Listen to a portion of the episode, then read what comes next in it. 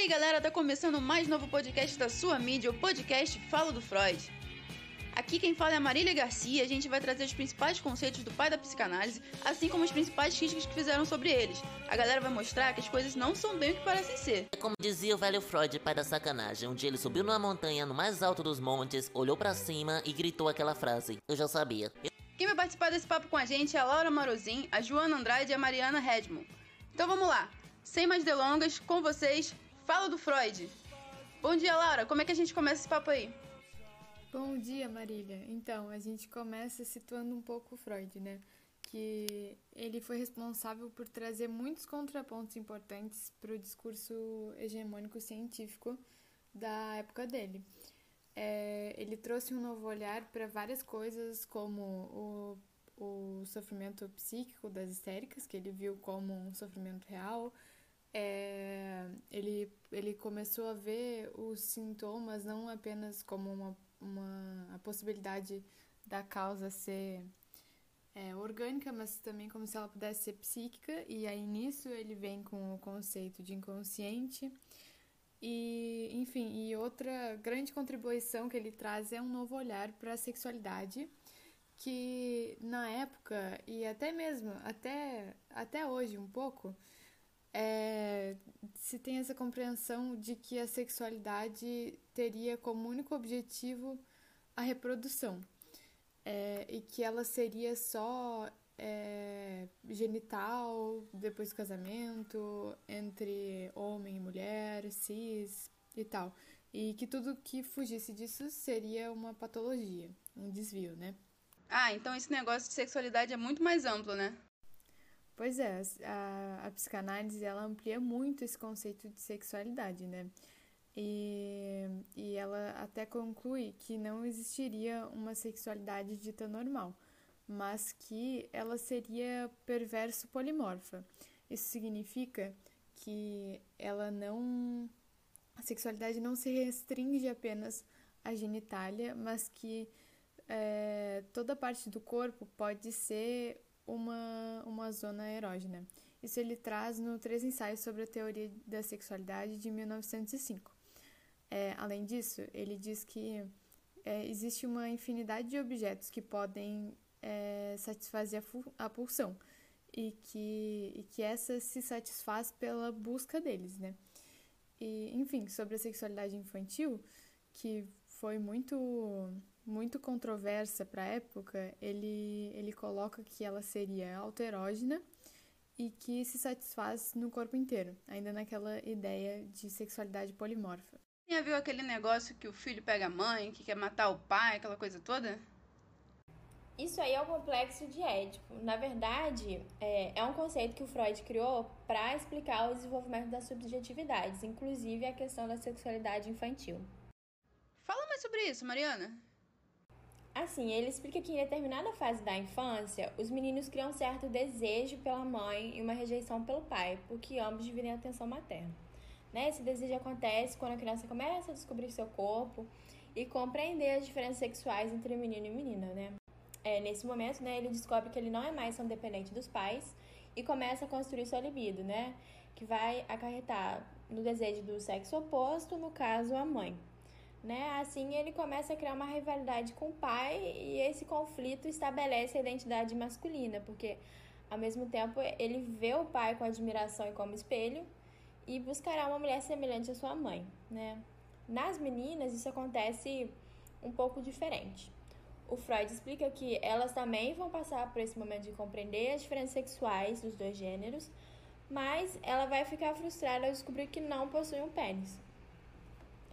Essa decepção ela desenvolve o complexo de castração, que é fundamental para a menina passar pelo complexo de Édipo. Né, ao descobrir a ausência do pênis, ela se volta para a presença masculina do pai, que afinal ele possui o objeto de sua inveja, que é o falo. E ele também pode ajudar essa menina a gerar um bebê, que ajudaria a suprir essa inveja do pênis se for gerado um filho do sexo masculino. Assim, bem complexo, né? Além disso, esse sentimento de castração, ele pode seguir caminhos diferentes, né? Como é, a inibição sexual, em que as mulheres reprimiriam suas vontades, que pode causar sintoma, ou então o que o Freud chamou de complexo de masculinidade, que essa menina continua tendo inveja do pênis, o que pode levar a ela se tornar lésbica. É, Mariana, mas deixa eu explicar um pouco mais alguns detalhes desse processo. Apesar da gente falar sobre o pênis, um outro conceito fundamental é o conceito de falo, e que tem tudo a ver com isso que você explicou agora. Ele é um conceito bem complexo e polêmico, mas eu vou tentar dar uma ideia geral do que se trata. De acordo com a Ana Costa, uma psicanalista e professora do UERJ, e a Flávia Bonfim, que também é uma psicanalista, na antiguidade os sujeitos viam no falo um objeto poderoso, perpetuador de toda a vida, de todas as espécies do planeta e neutralizador das coisas ruins. Frente a esse lugar atribuído à referência fálica na antiguidade, a gente pode associar a supervalorização do falo à sua ligação com a sexualidade. Sua articulação com o desejo, com a sexualidade, está aí demarcada. E o Freud não desprezou o valor que ele tinha no mundo antigo. E muito possivelmente ele fez isso porque em sua clínica ele encontrou o eco dessa importância do falo. É, então, em outras palavras, a gente pode falar que o conceito do falo está presente na obra de Freud no que refere à hipótese da primazia fálica na estruturação sexual de ambos os sexos. O que isso quer dizer? Ainda Costa e Bonfim vão falar que, de modo mais apurado, o que é sustentado como elemento organizador da sexualidade não é o órgão genital masculino mas a representação psíquica, imaginária e simbólica construída a partir dessa região do corporal do homem.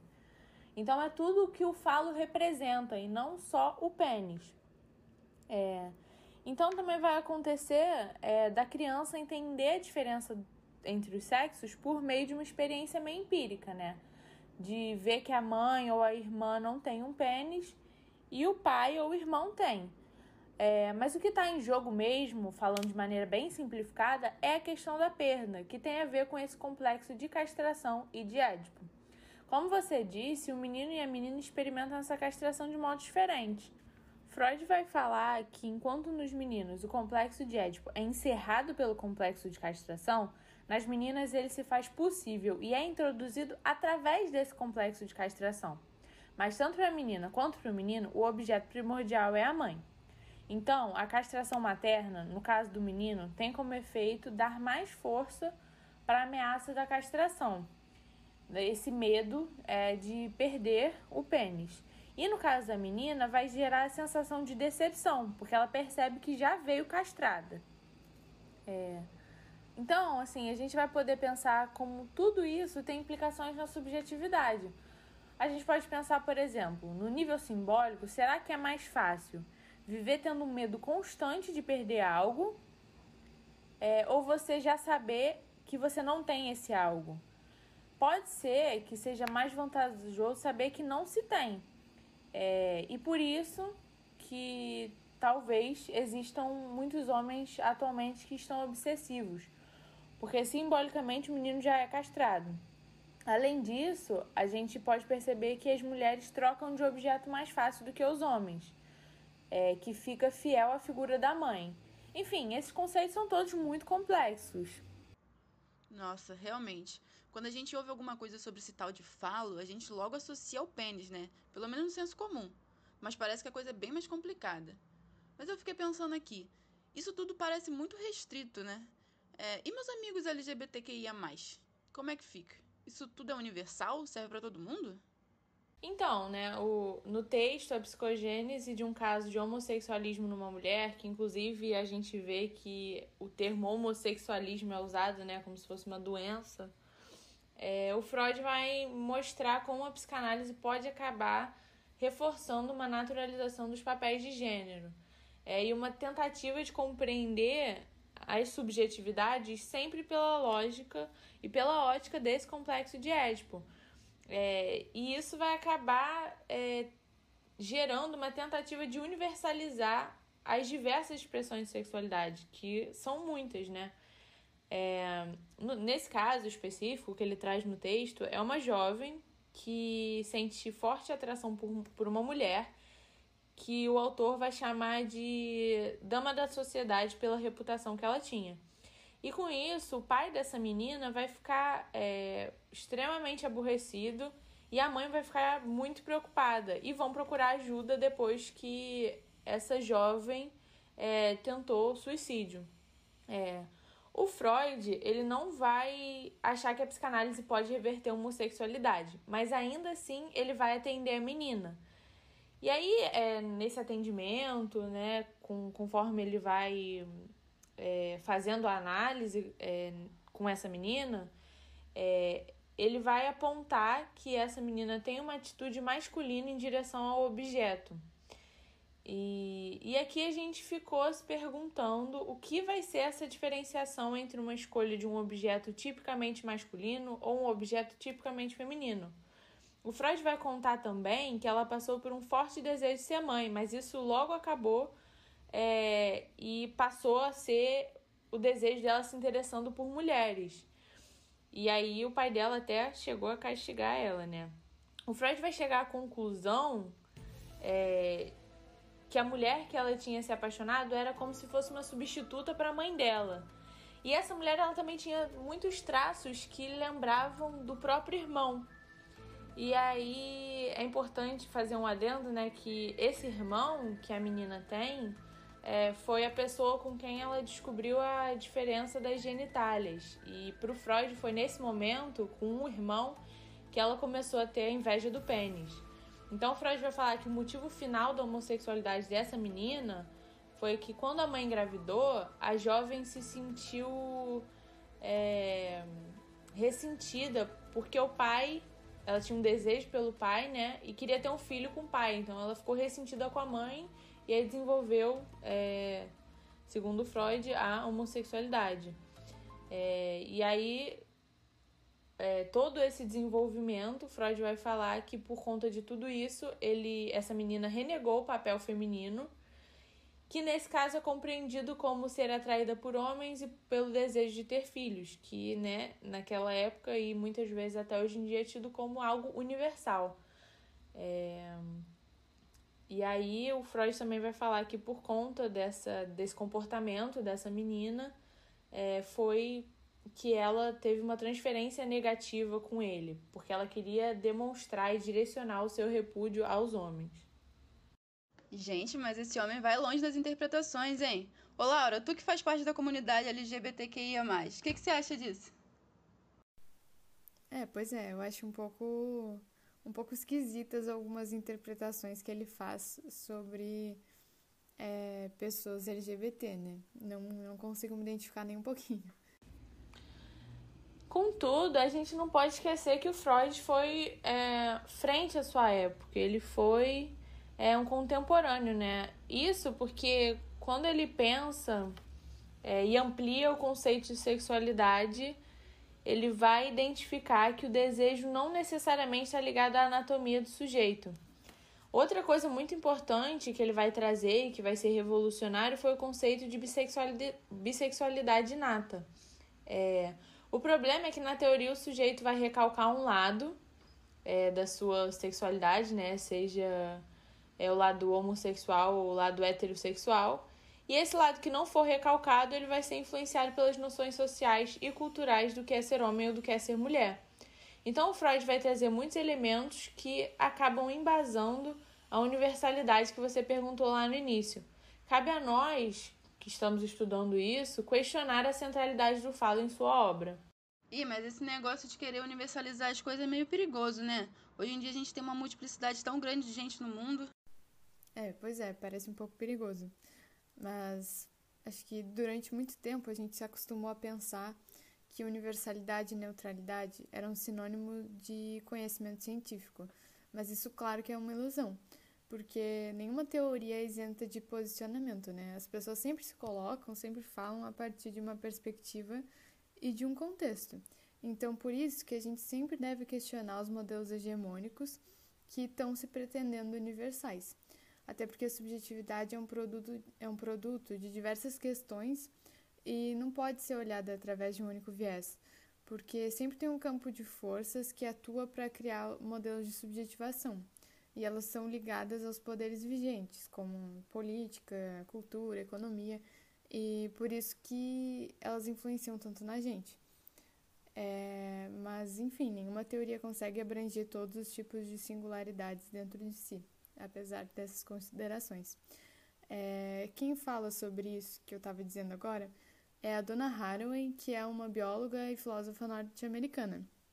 E a partir disso, é importante a gente pensar que todos os conceitos que a gente abordou antes, é, eles estão localizados dentro de um determinado momento da história, que é a modernidade, de um local, a, a Europa, e a partir da perspectiva de um homem branco e cis hétero. É, então, por isso que existe a importância da gente debater várias questões dentro da teoria, como a multiplicidade de subjetivações, que sempre, sempre tiveram aí, mas que cada vez mais têm sido escutadas e respeitadas hoje. Verdade, Laura, eu concordo com você.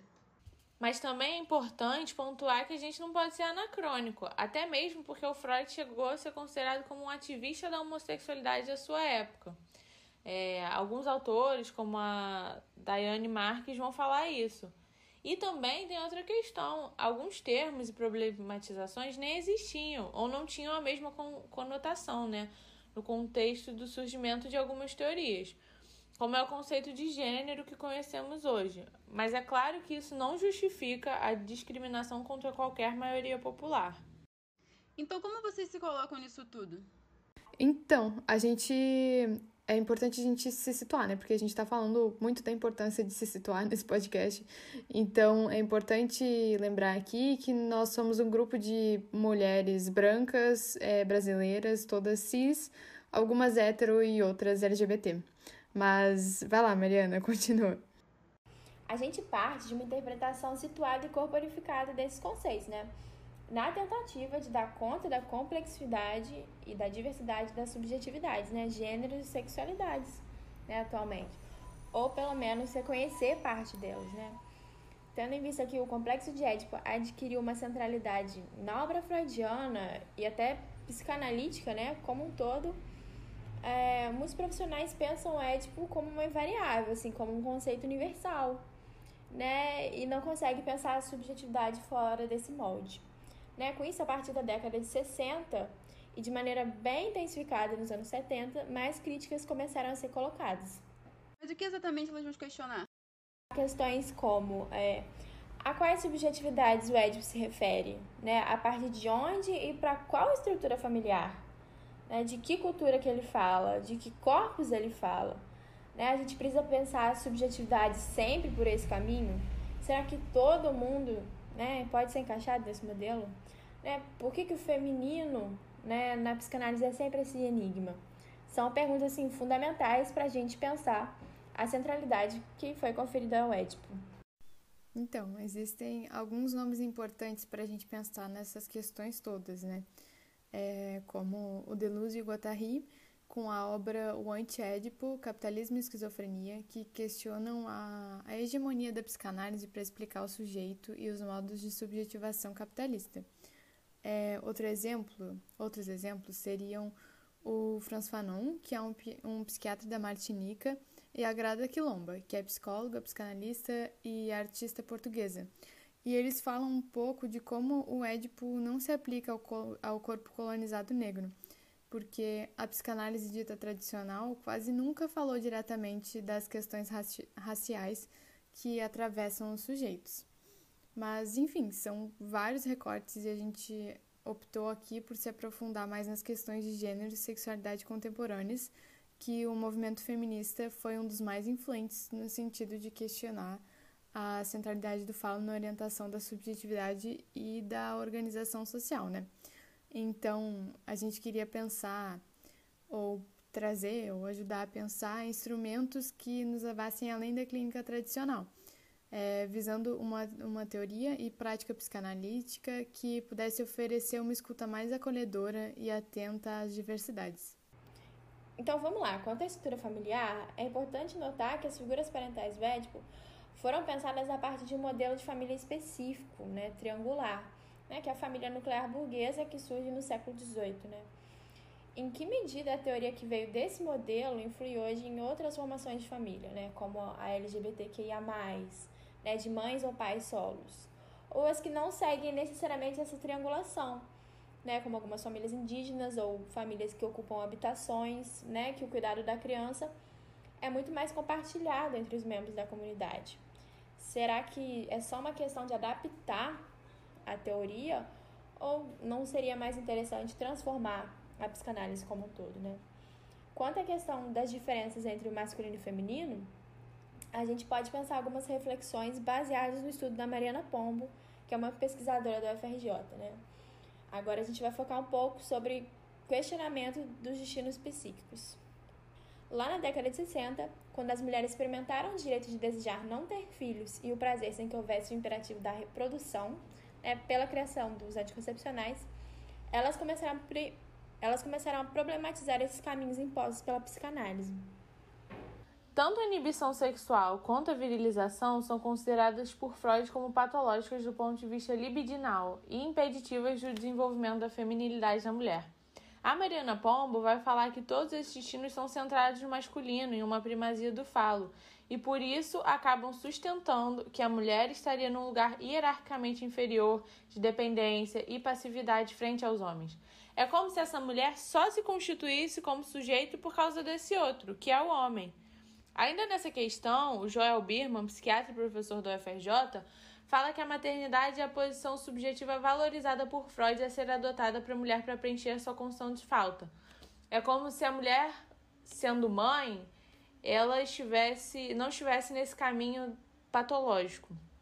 É... E aí fica para nós a pergunta, né? Se a mulher não quer ter filhos, não é virilizada e não tem inibição sexual, ela não teria então nenhuma subjetividade? Qual seria o desdobramento psíquico dessa mulher? É, é bastante complexo. É, hoje, a multiplicidade de gêneros e sexualidades que a gente tem é muito grande e por isso que é preciso a gente pensar nos sujeitos que não se encaixam e nem se encontram nessa binariedade de masculino e feminino, simplesmente porque não se identificam com isso. É, esses sujeitos muitas vezes são excluídos e marginalizados por diversos setores da, da sociedade, mas é importante lembrar que, às vezes, até mesmo pela psicologia.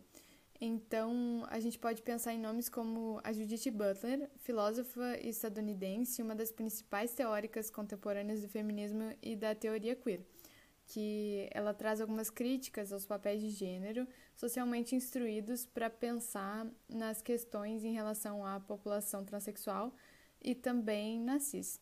Isso porque a centralidade do masculino muitas vezes espreme, coloca de canto e patologiza essas pessoas. É, e como exemplo disso tudo, a gente, a gente traz o relato da Sofia Faveiro, que é uma psicóloga trans, e num artigo ela conta um pouco das experiências dela ao frequentar diferentes terapeutas ao, ao longo da vida, né? E aí, como primeiro terapeuta, uh, com quem ela falava sobre fazer transição, ela conta que não existia muita diferença entre o espaço terapêutico e os outros que ela estava inserida, porque aquele espaço também era o tempo todo atravessado por violências. Então, depois de todo esse percurso e essa análise que a gente está trazendo aqui, é, a gente acha que esse é só um dos motivos para a gente pensar na necessidade de buscar novas perspectivas que possam dialogar e questionar as práticas da psicanálise de Freud. É, Nesse caminho, a gente queria pensar um pouco quais vão ser as outras pontuações, quais são as, é, as outras alternativas para isso tudo que a gente trouxe até então, né? Coisa para pensar, né, gente? Vamos respirar um minutinho e ver o que, que o pessoal aqui tá falando no Twitter. Acabaram de pedir e dedicar um samba para Fernanda Canavês, nossa ouvinte número um. Então vamos lá pegar uma água ao sol. Opa, tivemos um probleminha aqui, vamos seguir com o papo. Um beijo para Fernanda Canavês. Então, sobre essa questão das alternativas que tu perguntou, Joana, na contemporaneidade existe uma, uma tentativa de alguns teóricos de responderem de maneira direta ou indireta às críticas que foram feitas à psicanálise pelos teóricos feministas e queer. É, então, e, e alguns deles falam que uma coisa que que não foi uh, tão bem colocada, talvez, foi que é, foi levado em conta mais os conceitos teóricos iniciais do Lacan, anteriores dos anos 1960, como o nome do pai, o falo, é, que acabaram até mesmo sendo recolocados por ele mesmo é, depois. É, então, no começo dos anos 70, o Lacan coloca novos conceitos para pensar a diferença sexual, que falam da, das fórmulas da sexuação, a partir das quais ele diferencia o gozo fálico masculino do gozo suplementar feminino. Isso está no seminário 20. É, e lá ele não faz alusão ao sexo anatômico ou à dicotomia entre ter ou não ter falo mas sim é, ele fala de duas modalidades de gozo. É, que na masculina só teria a possibilidade de gozo fálico, que seria um gozo ilim, limitado, é, submetido à ameaça da castração sempre. E do lado feminino, o gozo seria descrito como se ele fosse sem limite e da ordem do infinito. Então, não necessariamente uma mulher se encaixaria obrigatoriamente no gozo feminino. Ela poderia ter o gozo feminino, ou gozo masculino. É, dessa maneira, independentemente do gênero, as pessoas se encaixariam em um ou em outro tipo de gozo, dependendo da articulação que elas fizessem com a função fálica, o que seria muito mais aberto é, para a população queer, LGBT, né? É, mas uma crítica que ainda é feita é, que ainda poderia ser feito esse modelo seria que ele continua sendo binário, né? Outra proposta psicanalítica, né, que conversa com isso que a Laura falou, é a vizinhança dos sexos, né? Foi elaborada por Sabine Procores e defende a não diferença entre os sexos, colocando como formações do inconsciente que negam outros modos possíveis de sexuação, né? Assim, aquilo que é tomado como lei, né, que era tomado como lei, é compreendido como representação, né?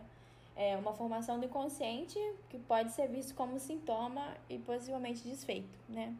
A proposta final da vizinhança dos sexos é que o, que o lugar da dualidade da diferença, né, dessa bipolaridade, seja substituído por outro dispositivo, né, o da vizinhança dos sexos, que pretende enfraquecer a linha de divisão clássica e entender o sexual como potência intensiva, né?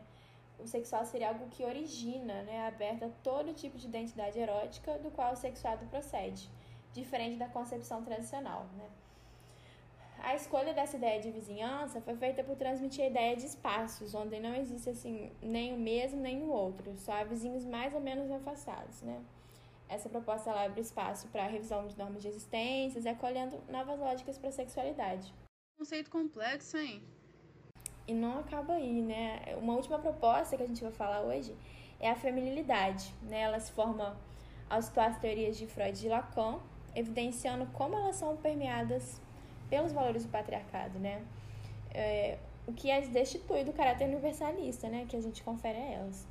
O próprio Freud enunciou a feminilidade, mas não adentrou muito, né? Mas décadas depois, Joel Birman como a gente já falou dele, interpretou como outro meio de se referir à condição originária do sujeito, né? A feminilidade seria aquilo no fundo das modalidades feminino e masculino, né? Algo incapaz de ser ultrapassado. É tomada como origem do psiquismo e do erotismo, né? Um sexo originário que não é marcado pelo falo. De certa forma, se a gente pensar, ela inverte o modelo ocidental que coloca o masculino, né, o se falo como origem? Essa proposta transcende a diferença sexual por não se identificar de maneira dualista e permite novas formas de compreensão entre os sexos. Aceitar a feminilidade como origem altera a posição na relação com o falo, né? De certa forma, esvazia de qualquer marca de perfeição ou de um lugar ou um resultado desejado, né? Assim, a análise permitiria a perda da referência fálica para que possa encontro para que o, analisando possa de encontro com a angústia real constitui o sujeito, né? A compreensão de mundo a partir da feminilidade permite que a psicanálise reconheça novas subjetividades e sexualidades, abraçando a multiplicidade e singularidades. Questões como a diferenciação sexual, o complexo de Édipo, a centralidade e a inveja do falo e o fenômeno da castração, propostas por Freud e reforçadas por inúmeros psicanalistas, retratam um tipo de pensamento e raciocínio a partir da construção de subjetividade que, hoje em dia, não pode ser sustentado. Como já foi mencionado, a preconização da formação de individualidades a partir da primazia do falo se mostrou limitante e impraticável frente à pluralidade de identidades, gêneros e sexualidades contemporâneas. Ainda que não seja possível determinar um único ponto de vista como certo e apontá-lo como uma solução universal para as questões levantadas, graças ao feminismo e aos esforços da comunidade LGBTQIA, podemos dar ouvidos a diversas outras possibilidades para pensar a estruturação e vivência psíquica. É muito importante que a gente busque caminhos decoloniais e discursos, discursos que não partam dessa lógica e desse padrão de sujeito tomado como universal, assim como vão fazer Martim Baró, Aníbal Quijano, Walter Mignolo, dentre tantos outros estudiosos latino-americanos. É preciso interrogar a matriz epistemológica que nos informa a produção desses saberes hierarquizantes, mas não só isso. Também perceber que a ausência dessa problematização tende a normalizar a lógica colonial. Pois é, parece que isso, algumas coisas poderiam até nutrir um pouco é, argumentos a favor da terapia de reversão. É, mas, embora pessoas queer já não sejam mais vistas pela Organização Mundial da Saúde como patológicas, ainda é comum a recomendação e busca por essas terapias de reversão. Que o que acontece nelas é a utilização de técnicas repetitivas de tortura física e psicológica para tornar a pessoa ou cis ou hétero ou as duas coisas é, sem nenhum tipo de efetividade, né? Porque até mesmo Freud colocou que não tinha cura para pessoas LGBTQI+, é justamente porque isso ser queer não seria uma doença, né? É, então, essas terapias funcionariam única e exclusivamente como instrumentos de opressão e manutenção de sofrimentos. É, é muito importante também a gente sinalizar aqui que, pela classificação internacional de doenças, a CID, é, foi apenas recentemente que a homossexualidade e a transexualidade deixaram de ser consideradas patologias, sendo que a homossexualidade só saiu da categoria de transtorno mental em 1990 e a transexualidade em 2018, que é bizarramente recente. É, além disso, é importante colocar que, pela OMS, nenhuma das duas são consideradas patologia mais, é, mas a mudança na CID, de não considerar mais a transexualidade uma doença, ela é recente, ela foi anunciada em 2018, mas na CID atual, isso ainda, ela ainda está colocada como doença. Isso vai mudar quando entrar a nova CID, a CID 11, é, em janeiro de 2022. É, apesar disso, o Conselho Federal de Psicologia tem várias resoluções que atestam a importância da despatologização da, dessas múltiplas subjetividades, né? É, então, é essencial pontuar aqui que qualquer psicólogo que se dispõe a realizar uma terapia de reversão sexual ou de tratar é, qualquer sexualidade ou identidade de gênero como uma patologia está ferindo gravemente não só os direitos humanos, mas é o que a própria profissão tem, tem como primordial e basal, né? Que é o respeito às diferentes formas de subjetividade é, e, e a promoção de um ambiente livre de intolerâncias, discriminações e perpetuações de sofrimentos. Esse foi o Falo do Freud, um podcast a respeito de reflexões situadas sobre gênero e sexualidade à luz das psicanálise.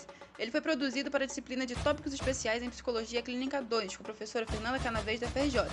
Esse podcast foi produzido pelas alunas Marília Garcia, Laura Marozin, Joana Andrade, Júlia Cristo, Mariana Redmond, Maria Gabriela Machado, Helena Fortuna, Camila de Oliveira e Laís Souza.